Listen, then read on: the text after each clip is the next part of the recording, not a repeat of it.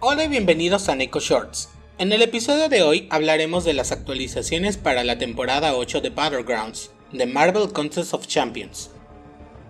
La temporada 7 de Battlegrounds tuvo demasiados errores, incluso comparada con las temporadas pasadas, así que una medida que tomará Capcom al respecto es reembolsar los artículos gastados como energía, marcas de primigenio y los escudos de victoria, que se gastaron entre el 28 de abril y el 3 de mayo, pero esto llevará tiempo.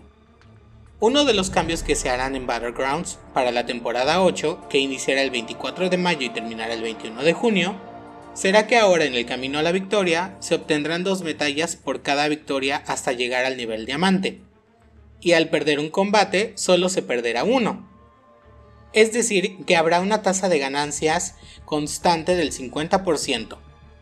Esto significa que, por ejemplo, para el nivel bronce 3 solo se requerirán dos peleas ganadas para subir a bronce 2, o para subir a oro 3 a oro 2, de igual forma se requerirán solo dos combates ganados.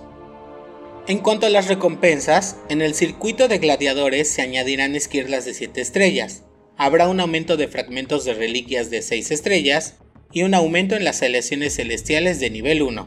También se modificó el evento individual, para incluir esquirlas de 7 estrellas que van desde 1000 hasta 5000 dependiendo de los puntos que se hagan.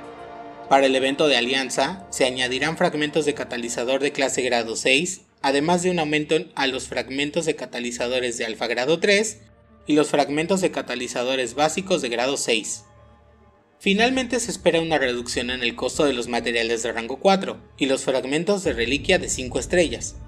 También la adición de fragmentos de catalizador de clase grado 6, fragmentos de reliquia de 6 estrellas y fragmentos de 7 estrellas, aunque no se tiene una fecha definida para esto.